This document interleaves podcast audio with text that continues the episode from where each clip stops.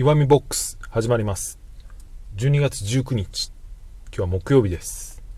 こんにちは岩見です。えー、いつもまあ大体ある程度喋ることをですね決めてスマホのメモとかに書いてから喋り出すんですけど、まあ、だんだんそれも、えー、準備をしないしなくても喋れるようになってきたというか、しないで喋り出そうと喋ろうと思っているみたいなところがあるんですね。まあ続けるのが一番っていうことは前から思ってるんですけど、えー、何回かこれも言ったことあるんですけどなるべくその無の状態ゼロの状態から、えー、思ったことを話した方が聞いてる方もですね、えー、面白いんじゃないかという気がしてるからですそっちの方がどちらかというと会話的ですよね。決めたことを、えー、書き出してそれを読み上げるっていう、まあ、それの方が情報は整理されているからいいんですけどそれだけだと、えー、まあ、聞いてる方は多分退屈すると思うんですよね。なのでその瞬間的な、えー、感じを気持ちを大事にするというかそれがやっぱりこういう音声配信だと大事なのかなと思ってます。それでですね、えー、何にも今思い浮かばないんですよ。喋ることが。その状態から、えー、その状態にあえて自分を追い込んでるってほどではないですけどそこから話し出すと何が出てくるのかなっていう。一応手元に今日もメモは作ってしまったんですけど本当はこれを全くない状態でですね本当にもう空っぽの状態でやるっていうのがですね、えー、僕は一番のトレーニングになるんじゃないかと思ってるんですね。それでそれを聞いてる方も何て言うんですかね。うまくはまってくれればそっちの方が楽しめるんじゃないかという気もしてるんですよ。何にも何にもない状態でですね話し出すっていうのは、まあ、例えてみるとですねもう素手の素手の状態で広い空間にポンと放り出されてさあそこで何かやってみなさいって周りで人がみんないろいろ見ているみたいなですねそんな感じだと思うんですよねまあ結構追い込まれた状態プレッシャーだとは思うんですけど、まあ、それをどう捉えるかということで、まあ、自分でそれを追い込んだのは自分でもあるわけですから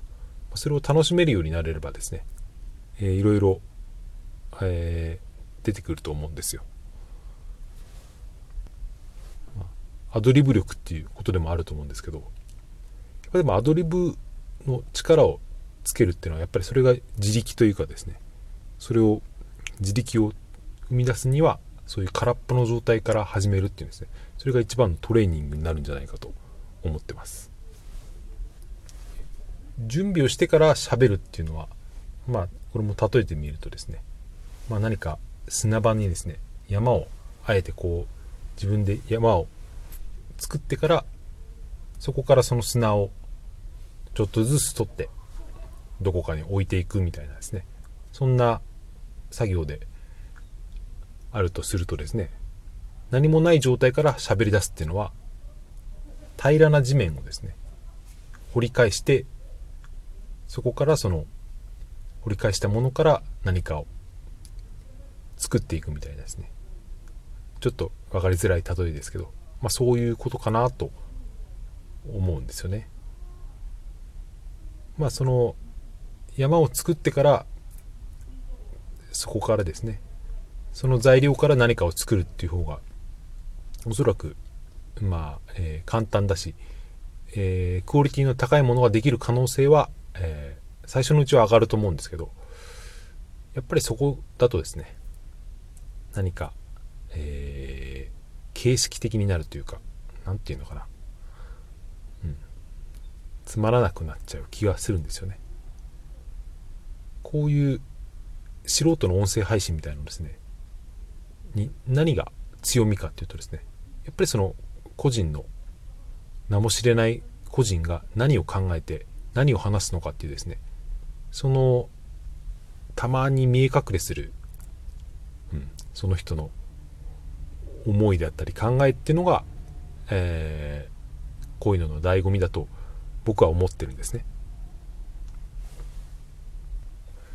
こうやって今喋ってる中でもですね次に何を喋ろうかやっぱり決まってないので頭の中で必死に考えるんですよね。この頭の使い方ってのは僕の場合は普段生きているとあんまり使わない使い方なんでおそらくこれはですね喋、えー、りが上手な人とかですねこういうことを定期的にやっている人からするとですね本当に何て言うんですかね劣化している部分というかそれを僕は音声配信自分で始めてから気づいたんですよね。自分の考えってのは本当に貧弱だなっていうかですね。本当に、えー、なんかどこかで聞いたような話とかそれをそれをそのままだ聞いたことをそのまま話すにしてもまあなんか薄められて濁って、えー、不正確な情報しか自分は発信できないんだなってことをですね。痛感してるんですね。まあ最初はちょっと落ち込みもしたんですけどそれを受け入れてしまうとですねまあじゃあどうすればどういうふうに考えればいいのかなってそういうことを考えるようになるんですよね。まあよく発信をすることで、え、インプットの力が上がるみたいなですねインプットの質が上がるみたいなことを言われますけど、まあ、これは本当にその通りだと思っていてそれなんでインプットの質が上がるのかっていうとそれはやっぱり自分でですね誰かに伝えることを常に念頭に置きながらですね過ごしていると耳から入ってきたり目から入ってくるものをですね自分の言葉で置き換えるようになるんですよね。それで、えー、その自分がその時感じたものをどうやって相手に伝えればいいのかっていうのをですね習慣的に考えるようになるっていう、まあ、こういう習慣ができればですねやっぱり成長っていうのは上がると思うんですよね。成長度合いというか、うん、こういう視点を自分のうちに持っていくいるか持っていないかで割とですねその蓄積されていくものっていうのは変わってくると思うんで、えー、そういう意味でも音声配信始めてよかったなって思ってます。こういう場を与えてくださったですね。ラジオトークの方々にとても感謝していますという、まあ、そういうオチになりました。そういう話でした。はい。それでは今日はこんな感じで。また明日。さようなら。ありがとうございました。